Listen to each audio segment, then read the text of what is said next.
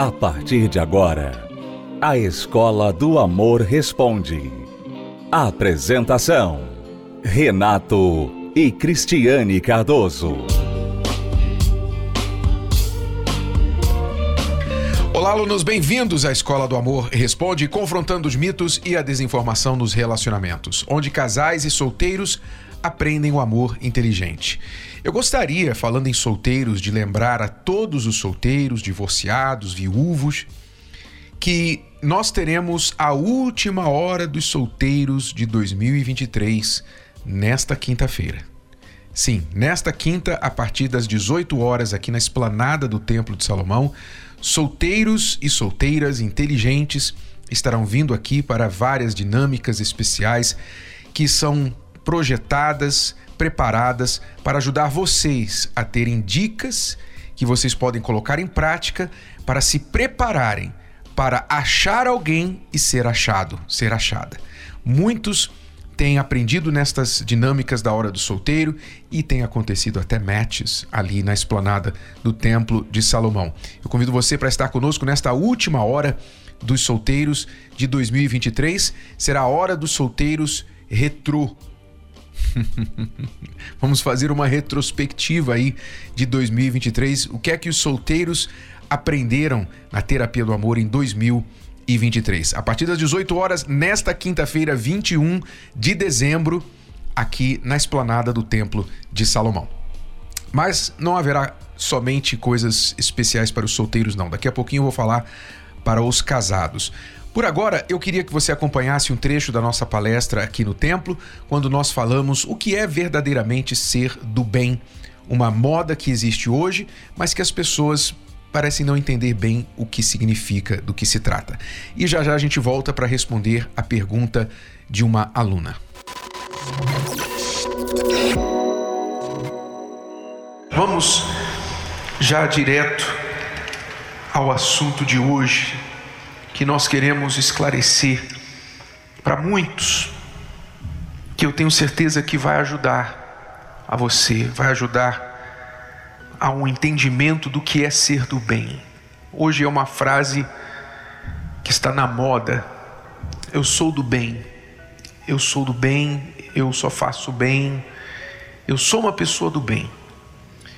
E é claro que ninguém quer falar eu sou do mal, né? Normalmente a pessoa não vai falar eu sou do mal. Raramente. Todo mundo quer achar que é do bem e que faz o bem, mesmo às vezes fazendo o mal. É politicamente correto e também faz você se sentir melhor sobre você mesmo. Mas aí é que está o engano. O ser humano vive de muitos auto-enganos, enganos que vão levando a pessoa para o caminho errado. Como nós falamos no início desta série do Revelador da Alma, que dura coisa é você estar sinceramente errado. Dura coisa é você achar que está certo, mas na verdade está errado. Porque você vai continuar colocando todas as suas forças no que você acredita que é certo, mas está afundando cada vez mais, porque na verdade você está errado. Então é preciso uma revelação, é preciso um abrir do entendimento, para que a pessoa entenda que aquilo que ela está fazendo, o caminho que ela está indo, não é bom. Mas realmente só Deus pode fazer isso. E Ele usa várias formas para nos revelar quando nós estamos enganados. Então vamos falar mais sobre isso aqui hoje. O que, que é ser do bem? É, você vê que. É Muitas vezes você pensa que você é do bem porque você não faz essas coisas do mal, né? na cabeça, né? na nossa cabeça. O que, é do mal? É matar, né? estuprar, violência, né? É fazer uma coisa assim grotesca. E como você não faz isso, então você já tira dessa categoria. Não, eu, eu não sou do mal, porque do mal, a pessoa do mal, ela faz isso. Mas ser do bem é praticar todas as obras do bem. E muitas obras do bem, muita gente não, não pratica. Né? E aí fica aquela questão: você é do bem quando exatamente? Né? Porque se você, por exemplo, você tem mágoa. A mágoa é do bem ou do mal? Mas você tem mágoa. Se você é, maltrata, se você maltrata uma pessoa, você maltrata a sua esposa, o seu marido, você sabe que você está maltratando aquela pessoa. Você está punindo aquela pessoa por algo que ela fez que você não gostou, então você está punindo ela. Isso é do bem, né? essa atitude é do bem ou do mal? É do mal, todo mundo sabe disso. Mas como, como você pensa assim, ah, todo mundo erra, o que, que é isso? A gente vai ser perfeito agora? Não, não é isso. É que para você ser do bem, você tem que praticar o bem, não só o bem que é conveniente a você, mas o bem, ponto. Então, o bem, por exemplo, eu posso não gostar de algo que o Renato falou comigo. Mas se eu sou do bem, eu não vou xingar ele por isso. Mas se eu não sou do bem, então eu vou xingar, porque eu penso assim: ah, poxa, eu não tenho sangue de barata, então eu vou falar isso, mas isso aqui é do mal. É, mas isso aí não, não, não é muito, isso aí não é do mal. É, é, né? Todo mundo faz isso, é uma coisa que fica ali no neutro, né? Aí a pessoa justifica na cabeça dela. Fica ali no neutro, aquilo ali, aquelas atitudes assim que são questionáveis, é, fica ali no neutro. Não é do mal, do mal, do mal, mas também não é do bem, você sabe que não é do bem. Não tem esse lugar. Não existe esse lugar. Ou é do bem ou é do mal. Quando você é do bem, você faz o bem. E você é do bem principalmente diante do mal. Então, se a pessoa me fez mal e eu sou do bem, então o mal dela não pode me afetar. Não pode fazer que eu venha fazer mal para ela também, porque aí eu saio do lugar do bem e fico com ela no lugar do mal. Mas muitas pessoas também justificam: não, eu só fiz isso porque ele ou ela fez isso. Então, essa questão, essa, esse entendimento de ser do bem, muitas pessoas não entendem. E aí o que acontece? O que, que você espera? Se você diz que você é do bem, mas você faz muitas coisas do mal, você está plantando o quê? Você está plantando o mal. Então você diz que você é do bem, você pensa que você é do bem, você fala para todo mundo e você fala para você mesmo: eu sou do bem. Mas o que você faz é do mal, quer dizer, o que você planta é do mal. Então você colhe o que é do mal. Por isso que muitas vezes tem problemas no casamento, tem problemas na família, tem problemas no trabalho, tem problemas consigo mesmo, tem problemas, sabe, de ansiedade, de depressão, muita coisa, muitos problemas que o ser humano tem vem de uma plantação que ele tem feito, que é do mal. Então não é só a matou, adulterou, estuprou, violentou, não. É muito mais que isso, porque cada atitude, seja ela pequena, como mentira, você mentiu, é uma coisa que aos olhos do ser humano é pequena, mas a Bíblia fala que o pai da mentira é o diabo. Quer dizer, o mal é o pai da mentira. A mentira é do mal. Quando você mente, você está plantando o mal, você vai colher o mal. Então, muitas pessoas têm problemas na vida, não enxergam isso, não têm esse entendimento, não entendem. Eu não sei por que, que eu sofro tanto. Eu sou do bem, eu só faço bem para as pessoas. Qual o bem? Ah, eu, eu não faço mal a ninguém. Tá bom, aham. Uhum. É, eu procuro ajudar quando eu posso. Uhum. Nada que. Nada demais todo mundo tem essa obrigação de não fazer mal a ninguém. Ou não? Ou isso é um crédito? Não, todo mundo tem essa obrigação de ajudar quando pode. Então isso não é nada demais. Mas como as pessoas não têm esse entendimento, elas acham que isso é muita coisa. Então elas não merecem. Elas olham para a vida delas e veem assim: eu não mereço isso, porque eu sou uma pessoa do bem. Mas você tem plantado mal. É, Todo mundo sabe que o certo é fazer o bem. Mas muitas vezes a pessoa quer fazer o bem e acaba fazendo mal. Paulo falou sobre isso. Olha o que ele falou de interessante, contrário do que a maioria das pessoas está preparada para admitir hoje em dia.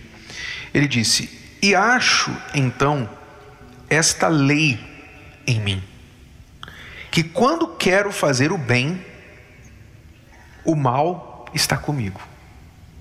Ou seja, ele reconheceu que o ser humano tem um problema. Isso aqui é o apóstolo Paulo falando, tá? Isso aqui não foi um problemático da Bíblia, ele foi o apóstolo Paulo falando aqui. Ele estava falando do que? Da natureza que está dentro da gente, a natureza que luta contra a natureza de Deus. A natureza humana luta contra a natureza de Deus. A natureza humana tem esse conflito onde nós sabemos o certo, mas mesmo sabendo o certo, muitas vezes na hora de agir fazemos o errado.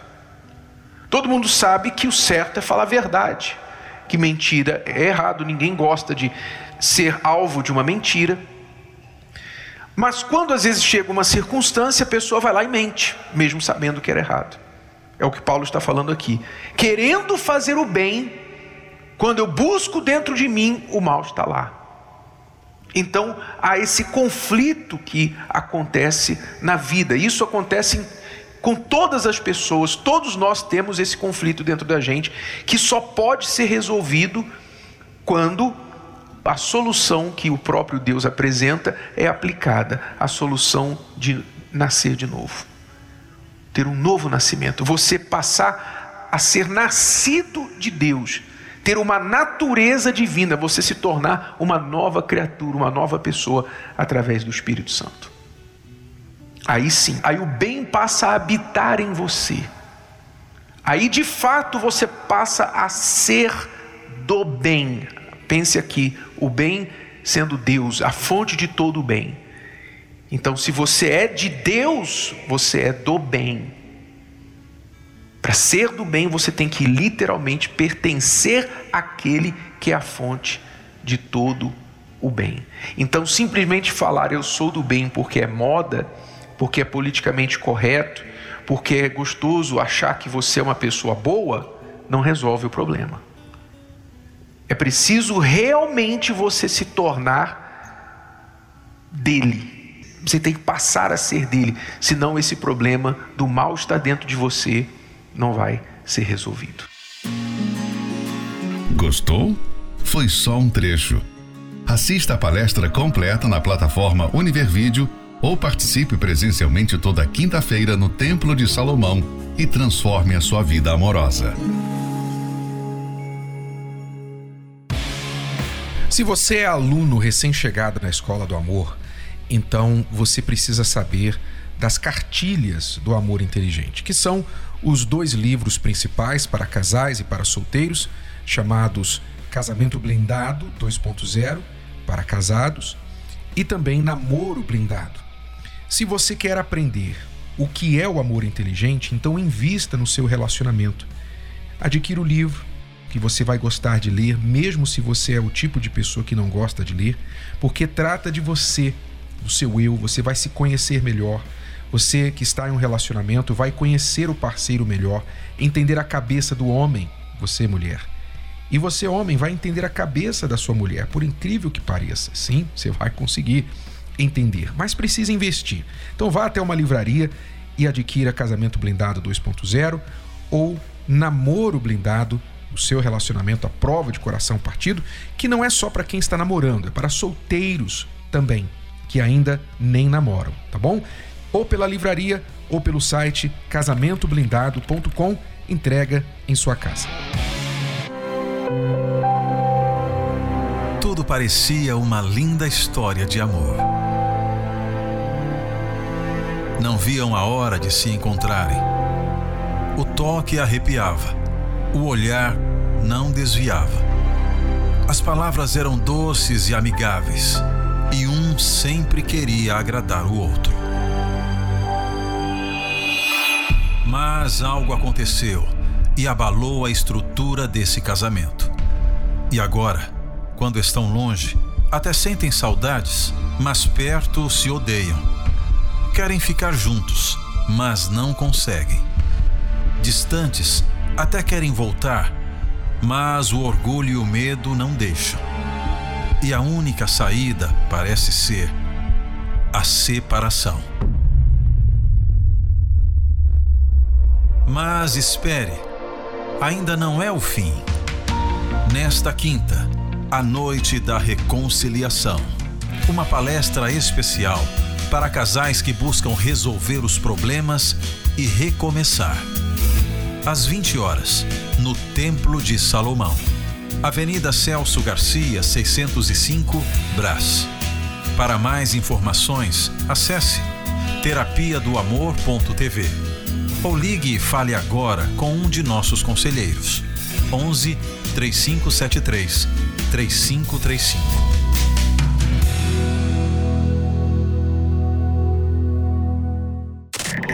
Você está ouvindo a Escola do Amor Responde, com Renato e Cristiane Cardoso.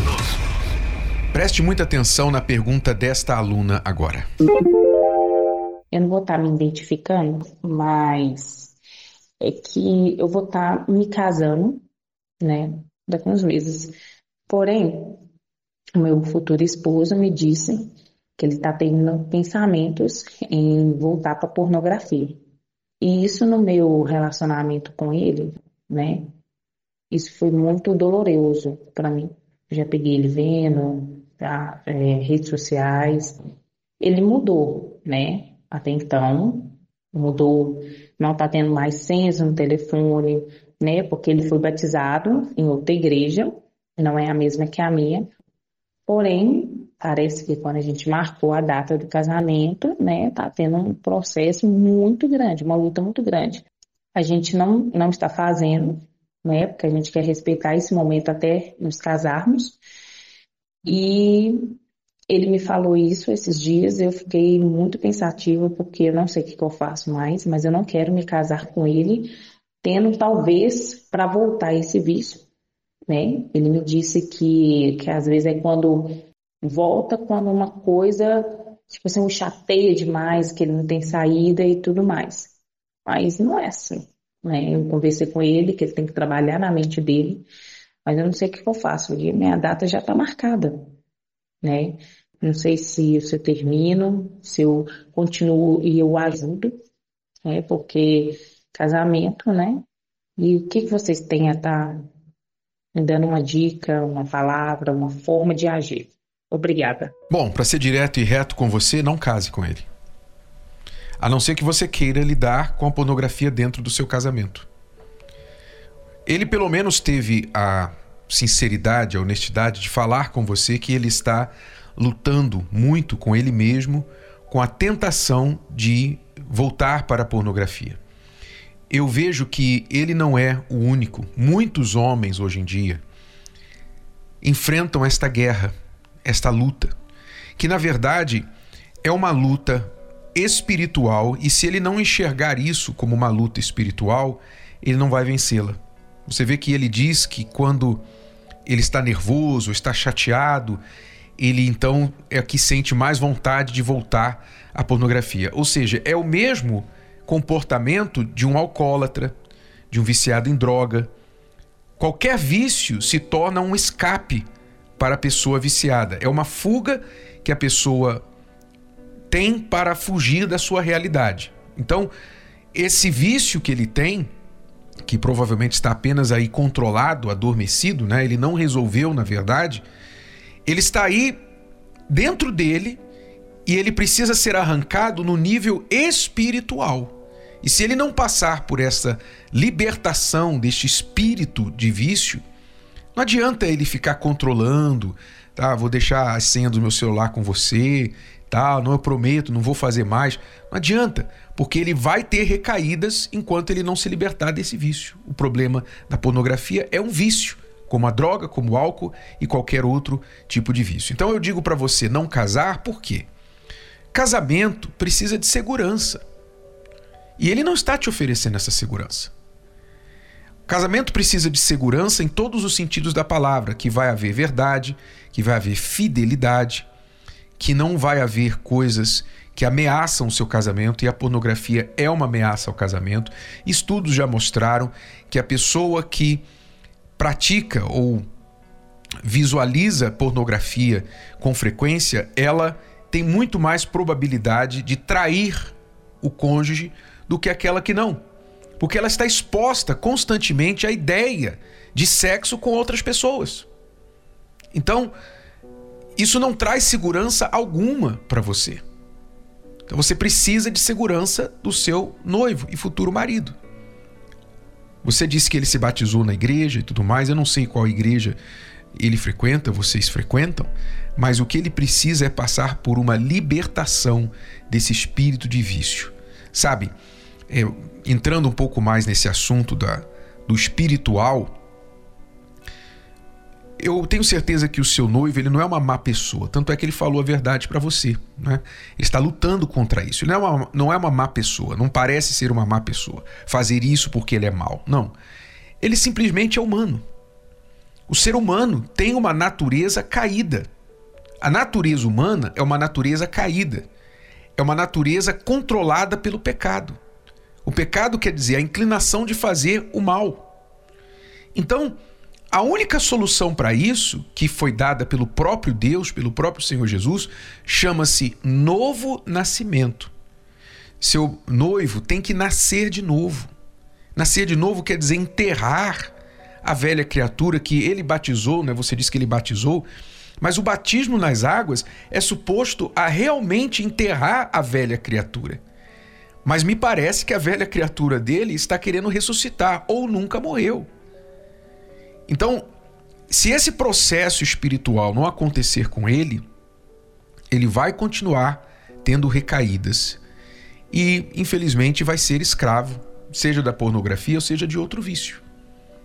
Então, o que as pessoas precisam entender é que elas precisam tomar uma decisão nas suas vidas. Qual é a decisão? Escolha a quem você vai se entregar. Porque uma coisa é certa, na vida você vai se entregar. Ou você se entrega para o errado, ou você se entrega para o certo. Ou você se entrega para o diabo, ou você se entrega para Deus. Ou você se entrega para os prazeres da sua vida e se torna escravo deles, ou você se entrega para a obediência e se torna escravo da obediência. Mas saiba de uma coisa: você vai se entregar para alguém. Então, já que você não tem escolha de se entregar ou não, você vai se entregar para alguém, para o bem ou para o mal, então por que você pelo menos não escolhe entregar-se para o bem? Entregar-se para Deus. É a escolha que o seu noivo tem que fazer. E no seu lugar, o que eu diria é: eu coloco uma condição, não importa se já está marcado igreja, se já está marcado buffet e viagem, lua de mel, nada disso, cancela. Cancela porque eu vou te garantir, o preço vai ser menor. Se tiver que pagar algum preço de cancelamento, vai ser menor do que o preço que você vai pagar com a dor de cabeça se você seguir com esse casamento nessas condições. Coloque a condição para ele buscar essa libertação, essa ajuda, esse novo nascimento espiritual, para que então você tenha segurança e assim possa se casar com ele. Falando em casamento, os casais, nesta quinta-feira, 21 de dezembro, nós teremos a noite da reconciliação na terapia do amor. Se você não está conseguindo reconciliar-se com o seu cônjuge. Vocês estão separados, divididos por vários desentendimentos. Vocês ficam naquele vai e vem, volta, separa, volta, separa e não conseguem se acertar, por mais que vocês conversem. Então, nesta quinta, 8 da noite, às 20 horas, no dia 21 de dezembro, nós vamos promover a Noite da Reconciliação. Vocês vão receber as ferramentas necessárias para se reconciliarem de vez e resolver os problemas que separaram vocês lá atrás. Se vocês quiserem se reconciliar, fale com seu cônjuge, fale com a sua esposa, com seu marido e venham nesta quinta-feira, 8 da noite, aqui no Templo de Salomão. Até a próxima, alunos. Acesse o nosso site terapia do amor.tv para mais informações. Tchau, tchau. Você pode ouvir novamente e baixar esse episódio da Escola do Amor Responde no app Podcasts da Apple Store e também pelo Spotify e Deezer.